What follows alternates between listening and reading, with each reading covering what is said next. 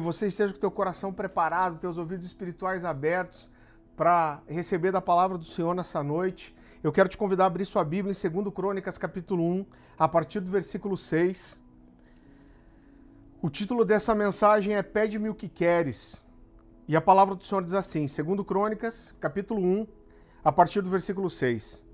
Salomão ofereceu ao Senhor mil holocaustos sob o altar de bronze na tenda do encontro. Naquela noite Deus apareceu a Salomão e lhe disse: Peça-me o que quiser e eu lhe darei. Salomão respondeu: Tu foste muito bondoso para com meu pai Davi e me fizeste rei em seu lugar. Agora, Senhor Deus, que se confirme a tua promessa a meu pai Davi, pois me fizeste rei sobre um povo tão numeroso quanto o pó da terra. Dá-me sabedoria e conhecimento para que eu possa liderar essa nação, pois quem pode governar esse teu grande povo? Deus disse a Salomão: já que este é o desejo do seu coração e você não pediu riquezas, nem bens, nem honra, nem a morte dos seus inimigos, nem vida longa, mas sabedoria e conhecimento para governar o meu povo, sobre o qual eu o fiz rei, você receberá o que pediu, mas também lhe darei riquezas, bens e honra, como nenhum rei antes de você e nenhum depois de você terá. Queridos, esse texto ele é muito forte, ele é muito poderoso, e Salomão aparece aqui no relato bíblico como um sinal, como uma marca profética de um novo tempo sobre o povo de Israel. O nascimento de Salomão também, ele é um selo, é uma marca da restauração para Davi e Batseba. O filho que Davi tinha gerado em Batseba, quando ele, ela era ainda esposa de Urias, criança que a Bíblia faz questão de não mencionar o nome, é, morre mesmo depois de Davi clamar, se desesperar, jejuar diante do Senhor, o Senhor tira a vida daquela criança. Mas a Bíblia diz que depois da criança morta, Davi adora o Senhor e depois disso ele ainda consola sua esposa Batseba. E a Bíblia fala que ele gera nela uma nova criança, Batseba engravida, e o nome dessa criança seria Salomão. O nome dele foi dado mesmo antes do seu nascimento. Então, em 1 Crônicas, capítulo 22, a partir do versículo 8, a palavra do Senhor diz assim: Mas veio a mim essa palavra do Senhor. Você matou muita gente e empreendeu muitas guerras. Por isso, você não construirá um templo em honra ao meu nome, pois derramou muito sangue na terra diante de mim. Mas você terá um filho, que será um homem de paz e eu farei com que ele tenha paz com todos os seus inimigos ao redor dele. Seu nome será Salomão, e eu darei paz e tranquilidade a Israel durante o reinado dele. O nome Salomão significa paz. E Deus está dizendo: olha, depois da Davi de haver tanto, tanta guerra e tanto derramamento de sangue, tanta morte durante o seu reinado, Deus diz: eu vou trazer um tempo de paz sobre a vida de Israel. E o que vai marcar esse novo, esse novo tempo vai ser o nascimento de uma criança, seu filho de Batseba. E o nome dele será Salomão, que significa exatamente aquilo que ele vem marcar com a sua vida, que é paz. A Bíblia fala que quando essa criança nasceu, a Bíblia diz que o Senhor o amou.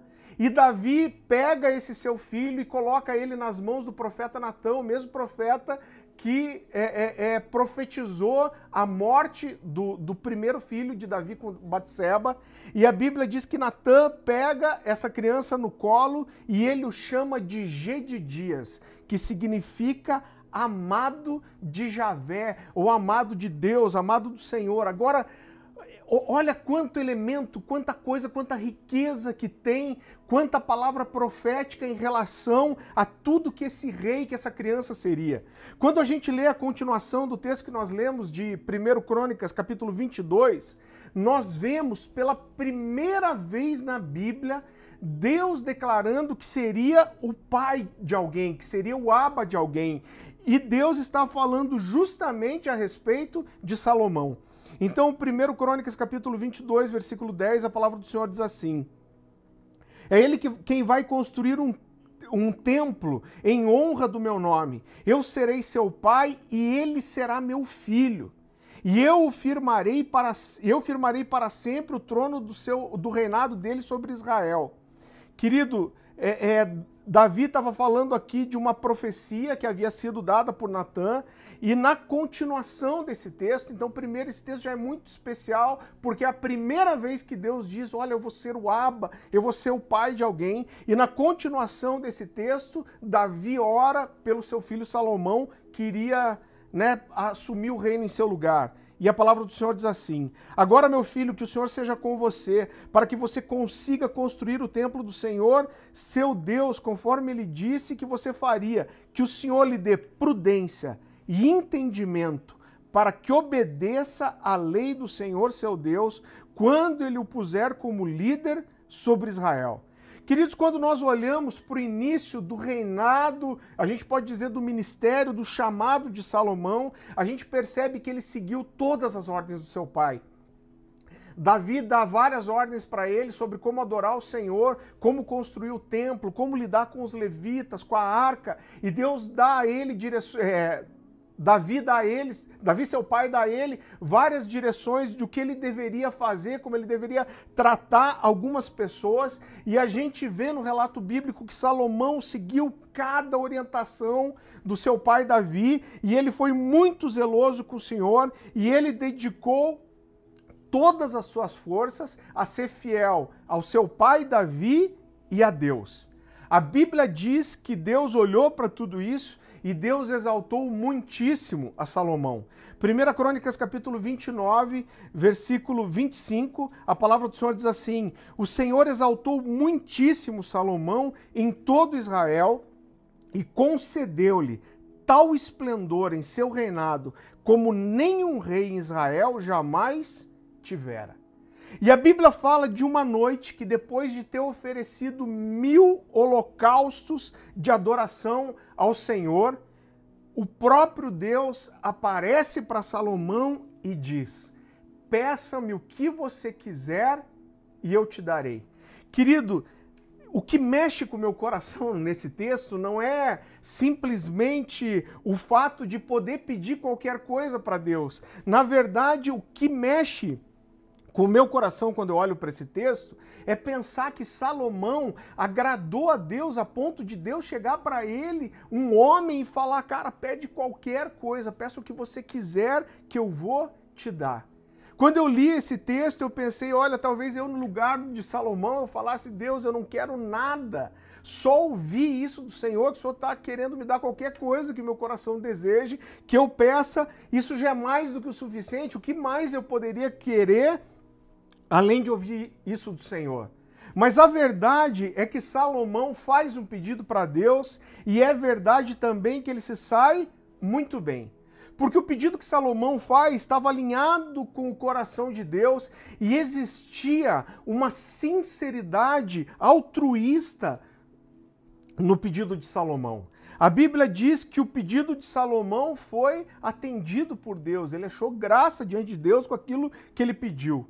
A Bíblia diz que poderosos do mundo todo passaram a procurar Salomão para ter audiências com ele, para ouvir da sua sabedoria. Salomão se tornou o homem mais sábio da história, o, homem, o rei mais sábio de todos os tempos, e a sua sabedoria, a fama da sua sabedoria se espalhou pelas nações, e a Bíblia diz que nunca houve nem haverá rei tão sábio quanto Salomão. 1 Reis capítulo 4, versículo 29 a 31 diz assim: Deus deu a Salomão sabedoria, discernimento e discernimento extraordinários e uma abrangência de conhecimento tão imensurável quanto a areia do mar. A sabedoria de Salomão era maior do que todos os homens do Oriente, bem como de toda a sabedoria do Egito. Ele era mais sábio do que qualquer outro homem, mais do que o israelita Etan, mais sábio do que Emã, Calcol e Darda, filhos de Maol, e a sua fama se espalhou por todas as nações ao seu redor. Querido, quando a gente olha todo o contexto envolvendo a vida de Salomão, todas as palavras proféticas, a restauração que Deus fez com o nascimento dele, a forma que ele agradou o coração de Deus, as palavras que Deus deu, que seu reino seria de paz, toda a sabedoria que Deus lhe deu atendendo o seu pedido. Quando nós olhamos para a vida de Salomão, nós vemos tudo, que ele tinha tudo para ser o rei mais incrível da história de Israel. Ele com suas atitudes, ele atraiu o favor de Deus, a Bíblia fala que ele terminou o templo, ele levou 20 anos construindo o templo, e ele ofereceu sacrifícios de adoração ao Senhor. E a Bíblia fala da aprovação de Deus, a Bíblia fala que Deus derrama fogo do céu para consumir o sacrifício, a Bíblia fala que a glória do Senhor encheu o templo, a fumaça da glória de Deus encheu o templo a ponto dos sacerdotes não conseguirem prestar o seu ofício porque a glória de Deus era tanta, a fumaça era tanta, que eles não conseguiam enxergar, eles não conseguiam prestar o seu ofício. Ele foi o rei mais sábio, mais poderoso e mais rico que já havia existido. E Salomão foi fiel por pelo menos 24 anos, mas com o passar dos anos, Salomão se perdeu. E na verdade a Bíblia ela traz em vários livros, em crônicas, reis, Eclesiastes, Cantares, Provérbios. A, a, Bíblia traz muitos detalhes sobre a vida de Salomão, mas a partir de um certo momento na vida de Salomão, quando ele se perdeu, a verdade é que a Bíblia passa a trazer pouquíssimos detalhes sobre como ele acabou a sua história. A verdade é que Salomão, que era um grande orgulho de Israel, ele passou a ser um motivo de vergonha. A Bíblia fala que Salomão tomou para si várias mulheres estrangeiras de outros povos e povos dos quais Deus havia proibido que o povo de Israel se relacionasse. Deus tinha dado ordens claras e dito: olha, mulheres dos Moabitas, dos Amonitas. Deus faz uma lista desses povos e Deus fala: dessas mulheres, vocês não vão tomar mulheres esposas para si, ou vocês vão se corromper com os seus deuses. E a Bíblia diz que Salomão teve mil dessas mulheres, 700 esposas e 300 concubinas.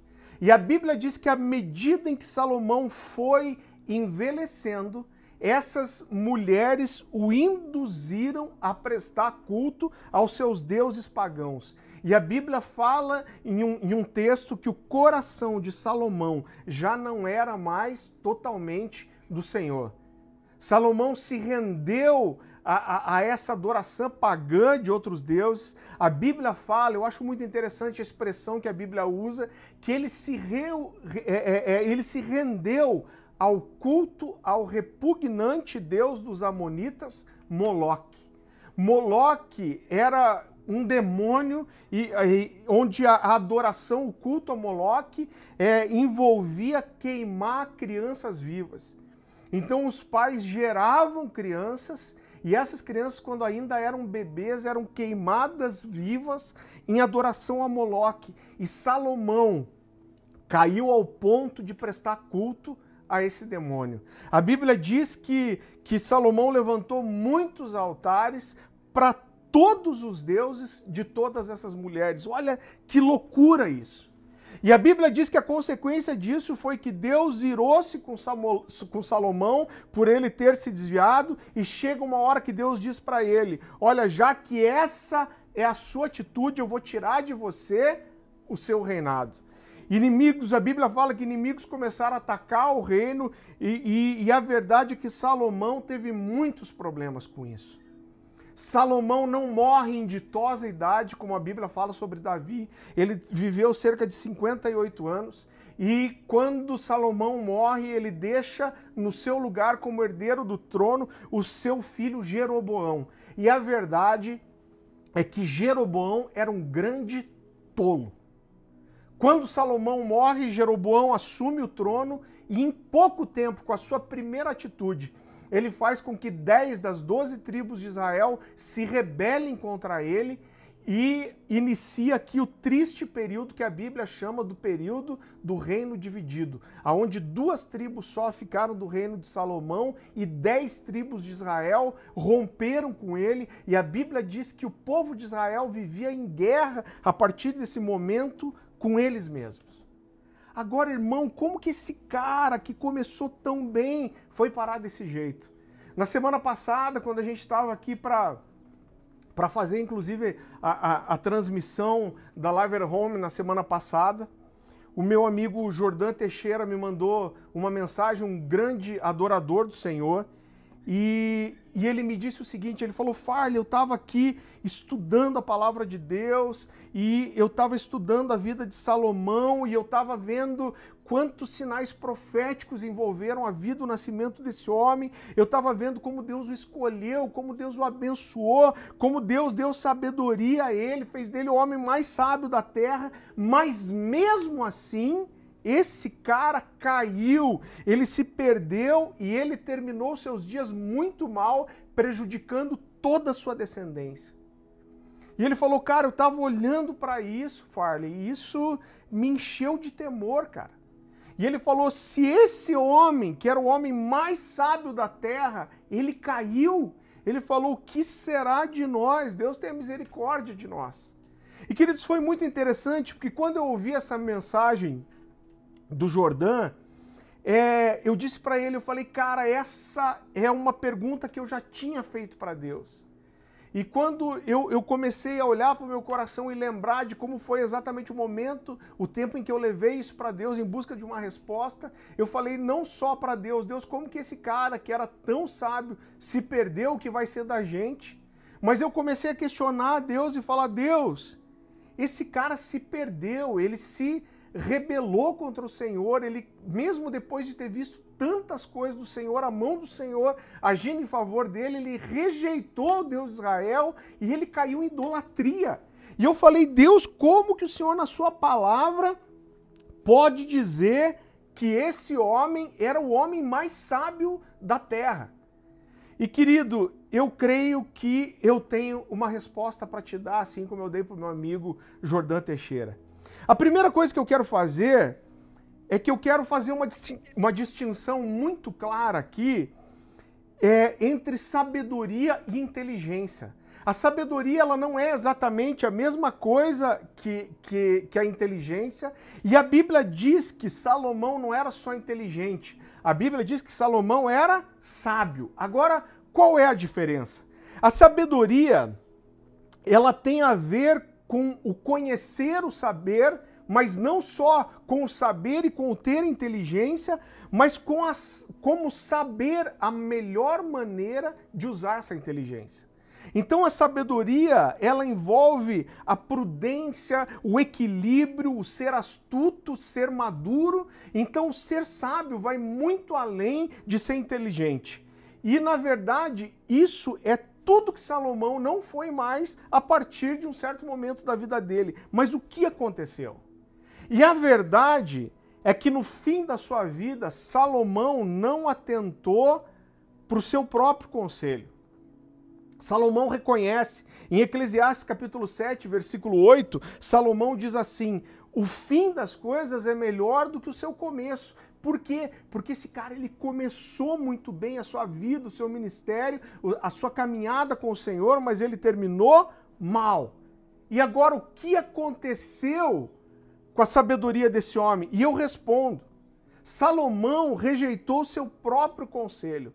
Provérbios capítulo 9, versículo 10 diz assim: O temor do Senhor é o princípio da sabedoria, e o conhecimento do santo é entendimento. O que a Bíblia está falando aqui é que a sabedoria começa em se temer o Senhor. Agora, querido, qual é a resposta para isso? Como que o homem mais sábio da terra se perdeu e agiu como louco? Quando Salomão perdeu o seu temor, a sabedoria foi comprometida. Quando Salomão abriu mão do temor, a sabedoria que ele tinha, que Deus havia lhe dado, foi comprometida. Quando Salomão escolheu abraçar a imoralidade e comprometer a sua santidade, ele comprometeu também o seu entendimento, o seu discernimento e a sua sabedoria. Agora eu, eu quero que você entenda algumas coisas comigo. A verdade é que Salomão começa a sua caminhada cheio de temor pelo Senhor. A Bíblia fala que ele obedece às ordens do seu pai, ele, ele segue todo o protocolo em relação ao templo, adoração ao Senhor.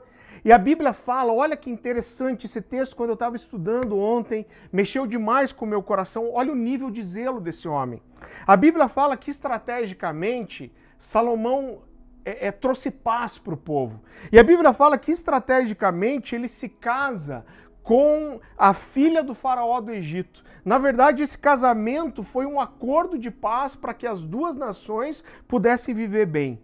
E a Bíblia diz que Salomão constrói o templo do Senhor e, simultaneamente, ele constrói também o palácio real. E olha como é incrível esse texto.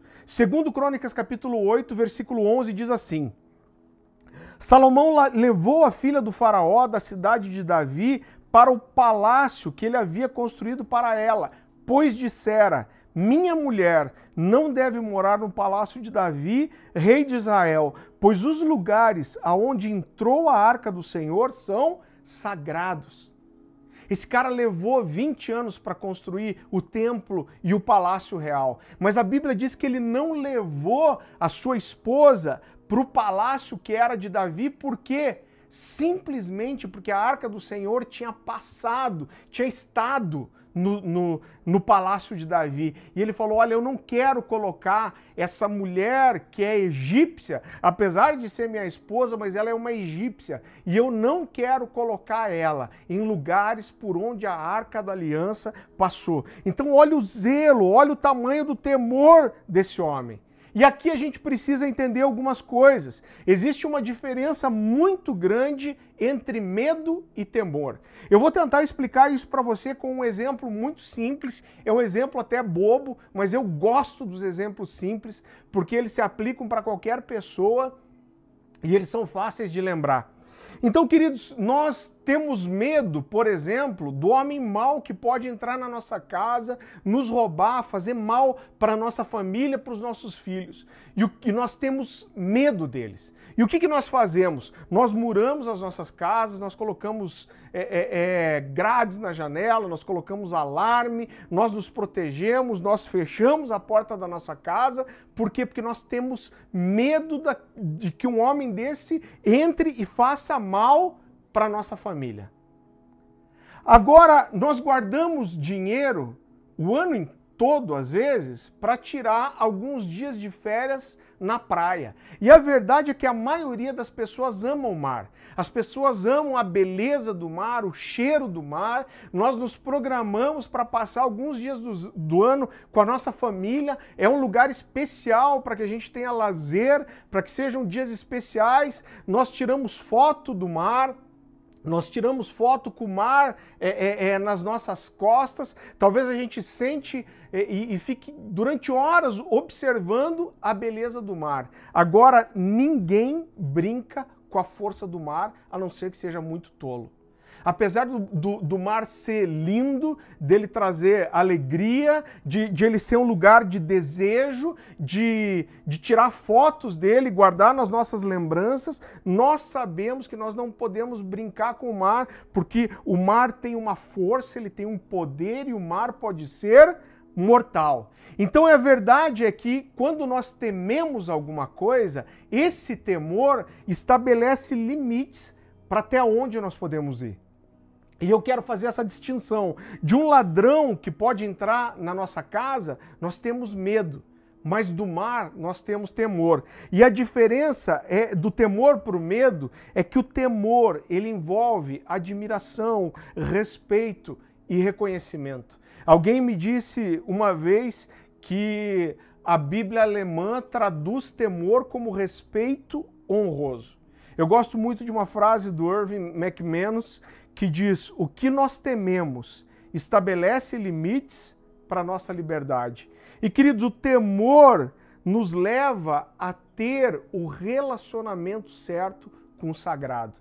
Entenda o que eu vou te dizer, eu, eu vou desenvolver isso uh, daqui para frente, mas a grande verdade é que o temor ele nos leva, ele nos ensina a nos relacionarmos da forma certa com aquilo que é sagrado. Ele nos leva a conhecer o sagrado, a experimentá-lo e a entendê-lo.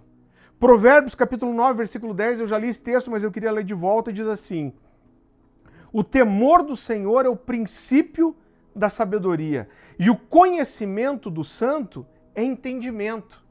É, eu percebo que algumas pessoas têm uma imagem muito distorcida daquilo que é o temor. E um dos maiores erros é confundir o temor com o medo. Eu lembro que uma vez a minha mãe estava evangelizando uma das minhas tias e em certo momento, expondo a Bíblia, a palavra de Deus, o Evangelho, a minha mãe falou sobre o temor de Deus. E essa minha tia, ela argumentou uma coisa muito interessante, ela foi muito sincera e ela falou: Olha, eu não consigo entender isso que você está me dizendo. Por que Deus ia querer que eu temesse Ele? Por que Deus ia querer que eu tivesse medo dele? Ela falou: Você não está me dizendo que Deus é pai, que Deus se revela na Bíblia como pai? E ela falou: Então, eu sou mãe, eu amo os meus filhos e eu não quero que nenhum dos meus filhos tenha medo de mim.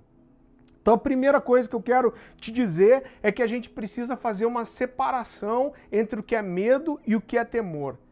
E como eu disse, o temor ele envolve admiração, respeito, e em relação a Deus, o nosso temor envolve amor. A segunda coisa é que é errada a ideia de que o temor traz distanciamento.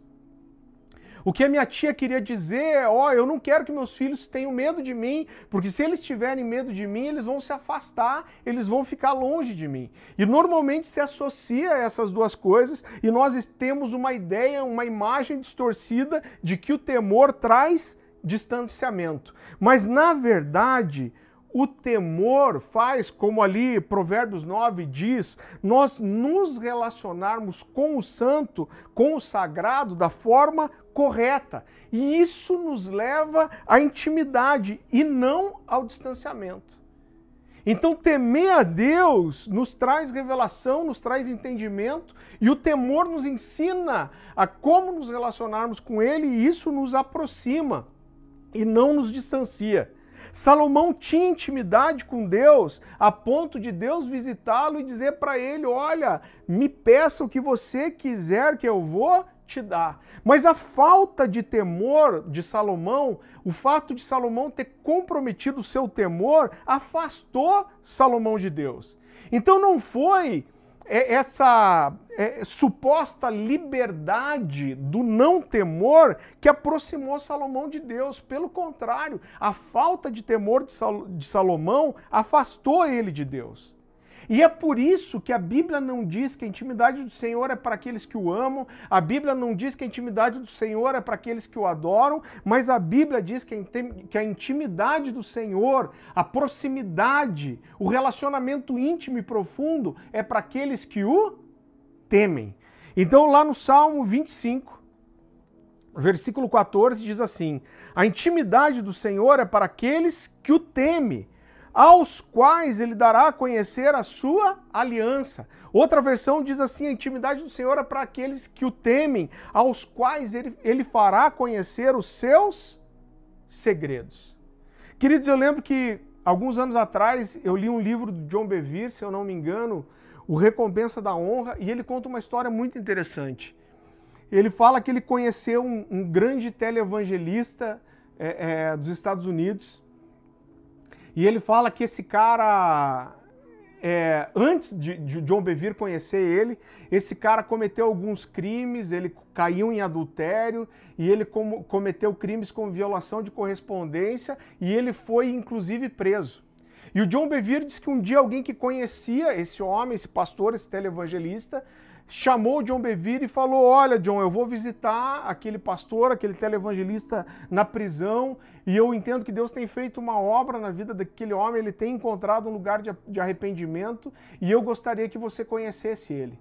E o John Bevere fala que foi até a prisão e ele conheceu esse homem, e ele diz que a, a na primeira vez ele já sentiu que aquele cara realmente tinha encontrado um lugar de arrependimento, ele tinha se quebrantado diante de Deus e ele estava num processo de restauração. E a partir daquele dia, o John Bevere decidiu é, visitar aquele homem com frequência. E ele falou que numa dessas visitas, quando ele criou um pouco mais de intimidade com aquele homem. Ele chegou um dia para ele e falou: Cara, deixa eu é, é, abrir meu coração para você. Ele falou: Olha, eu era tocado pelas suas mensagens, eu via como você amava a Deus, como você transparecia paixão pelo Senhor. E ele falou: Cara, o que, que aconteceu quando você deixou de amar a Deus? E diz que esse pastor respondeu para ele sem titubear e falou: Nunca, eu nunca deixei de amar a Deus. E o John Bevere falou: Não, cara, peraí. Você caiu, pecou, cometeu crime, você está preso. Como você não parou de amar o Senhor? E esse cara olhou para o John Bevere e falou assim: Olha, eu nunca deixei de amar o Senhor. Não foi a minha paixão que eu perdi. O que eu perdi foi o temor. Mas até esse homem ser pego, esse pastor ele tentava apresentar uma imagem de alguém que era um homem de Deus. Agora presta atenção, querido, nessa sequência de, de acontecimentos que é inevitável para quem entra nessa rota. Quando Salomão perdeu o temor, ele comprometeu a sabedoria. Comprometendo a sabedoria, ele abriu mão dos limites que o temor é, estabelece. Ele desobedeceu a Deus, ele se envolveu com outras mulheres que Deus havia proibido, ele abraçou a imoralidade com essas mulheres, ele se envolveu com mais de mil delas, e essa imoralidade levou ele a se contaminar com outros deuses. Escute um princípio que eu vou te ensinar aqui. A imoralidade e a religiosidade são irmãs. A imoralidade e a religiosidade sempre andam de mãos dadas. Pessoas que conhecem a Deus, mas que deixaram o temor e comprometeram a sabedoria, sabedoria e o discernimento, normalmente se tornam pessoas religiosas. E elas passam a brigar para tentar transparecer e mostrar uma espiritualidade que elas não vivem mais. Eu lembro que alguns anos atrás eu fiz um texto falando sobre tatuagem e eu, como pastor de jovens, muitos jovens me perguntavam isso e eu fiz questão de ter muito zelo naquele texto. Ele pode ser encontrado na internet ainda e, e, e mostrar todas, todos os lados. Mas o resumo daquele texto era o seguinte: olha, não existe uma proibição bíblica quanto à tatua tatuagem. Agora você tem que cuidar, você deve ter um zelo para não escandalizar. A Bíblia fala sobre escandalizar os pequeninos. Eu falei: olha, se você mora com seus pais, você está debaixo da tutela deles, você precisa obedecer aos seus pais e você deve seguir ao que eles te orientarem. Mas a verdade é que não existe uma proibição bíblica sobre isso.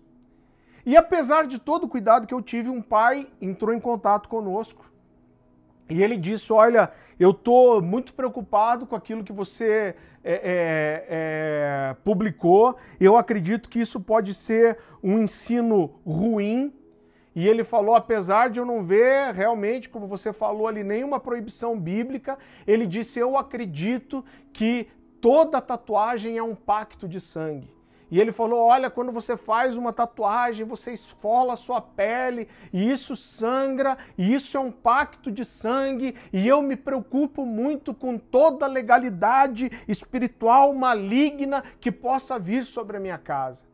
Irmão, eu fiquei preocupado, eu procurei atender esse pai, ouvir ele e responder ele biblicamente, mas a verdade é que eu descobri logo depois disso que a esposa desse cara tinha acabado de descobrir que ele tinha vários casos extraconjugais e tinha o hábito de contratar prostitutas para ter relações com ela. Esse cara que estava super preocupado com o ambiente espiritual da sua família, da sua casa. E a verdade é que, como eu falei, a imoralidade e a religiosidade, uma coisa puxa a outra e elas sempre andam de mãos dadas. Agora, tudo isso começa quando o temor ao Senhor é comprometido. Querido, quem perde o temor compromete uma coisa que é essencial para a vida cristã. E entra num lugar muito perigoso. Se é Sansão comprometeu o seu temor, e a Bíblia diz que ele não percebeu quando o Espírito do Senhor já tinha se afastado dele.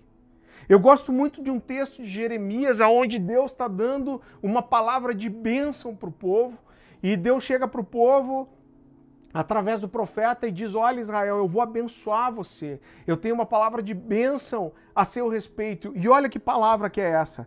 Jeremias capítulo 32, a partir do versículo 37. A palavra do Senhor diz assim: Certamente eu, eu os reunirei de todas as terras, para onde os dispersei na minha ardente ira e no meu grande furor. Eu os, te, os trarei de volta a esse lugar e permitirei que vivam em segurança. Eles serão o meu povo e eu serei o seu Deus. Olha a promessa. Darei a eles um só pensamento e uma só conduta, para que me temam durante toda a sua vida, para o seu próprio bem e o, e o bem de seus filhos e descendentes. Farei com eles uma aliança permanente, jamais deixarei de fazer o bem a eles. E farei com que me temam de coração, para que jamais se desviem de mim. Terei alegria em fazer-lhes o bem e os plantarei firmemente nessa terra de todo o meu coração e de toda a minha alma. Sim, é o que eu farei. Queridos, a promessa de Deus para esse povo é: eu vou colocar o meu temor no coração de vocês. E esse temor será sincero, para que vocês nunca se percam e se afastem de mim. Queridos, essa é uma mensagem não de condenação e de acusação, mas essa é uma mensagem de restauração. A verdade é que o temor do Senhor é uma marca da intimidade e, do, e não do distanciamento. O temor é uma marca da revelação e da intimidade de Deus. Se você em algum momento perdeu o temor do Senhor e, e você já não teme que a ira do Senhor, que, que o zelo dele caia sobre você, você precisa encontrar um lugar de arrependimento. Você precisa buscar a intimidade com o Senhor. Você precisa gastar é, é, é, o seu tempo com Ele. E não existe como conhecer Deus de verdade sem o temer. Mas quando você dá uma resposta de busca, de arrependimento, de intimidade, a revelação de Deus faz com que você tema. Não existe como ter uma revelação verdadeira é, é, é, de Deus sem temê-lo. A verdade é que Deus nos ama de uma forma que nós provavelmente nunca vamos entender, mas a gente precisa entender também que nós não podemos brincar com Deus. Na nova aliança, Paulo dá uma orientação muito específica nesse sentido. Romanos capítulo 11, versículo 22 e 23, a Bíblia diz assim: Portanto, considere a bondade e a severidade de Deus. Severidade para com aqueles que caíram, mas bondade para com você, desde que permaneça na bondade dele. De outra forma, você também será cortado. E quanto a eles, se não continuarem na incredulidade, serão enxertados, pois Deus é capaz de enxertá-los outra vez. Então, essa mensagem não é para te condenar, mas é para te chamar a um lugar de arrependimento, se você reconhece que você perdeu o temor.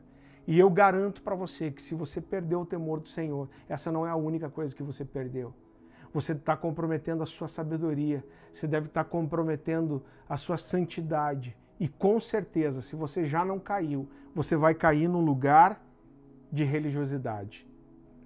Salomão pediu uma coisa só ao Senhor. E ele pediu bem. Ele pediu sabedoria. Mas seu pai, Davi, pediu uma coisa só a Deus também. E eu garanto para você, eu não tenho dúvidas de que o pedido de Davi, o único pedido que Davi fez, foi um pedido muito mais excelente do que a sabedoria que Salomão pediu. Salmo 27, eu vou ler os versículos 1 e 4, diz assim: O Senhor é a minha luz, Salmo de Davi. O Senhor é a minha luz e a minha salvação. A quem de quem terei medo? O Senhor é a fortaleza da minha vida. A quem temerei? Uma coisa pedi ao Senhor. E é o que eu procuro, que eu possa viver na casa do Senhor todos os dias da minha vida, para contemplar a bondade do Senhor e buscar a orientação no seu templo. Salomão pediu bem, ele pediu sabedoria, mas a única coisa que Davi pediu foi muito mais excelente. Ele falou: Eu não quero nunca me afastar de você. Eu quero que o meu, meu coração sempre seja com você, na sua casa e ouvindo de você a orientação.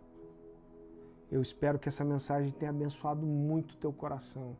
Toda vez que a gente prepara esse ambiente aqui, o nosso convite é para que você não assista só essa mensagem, mas para que você aí na sua casa preste o seu culto.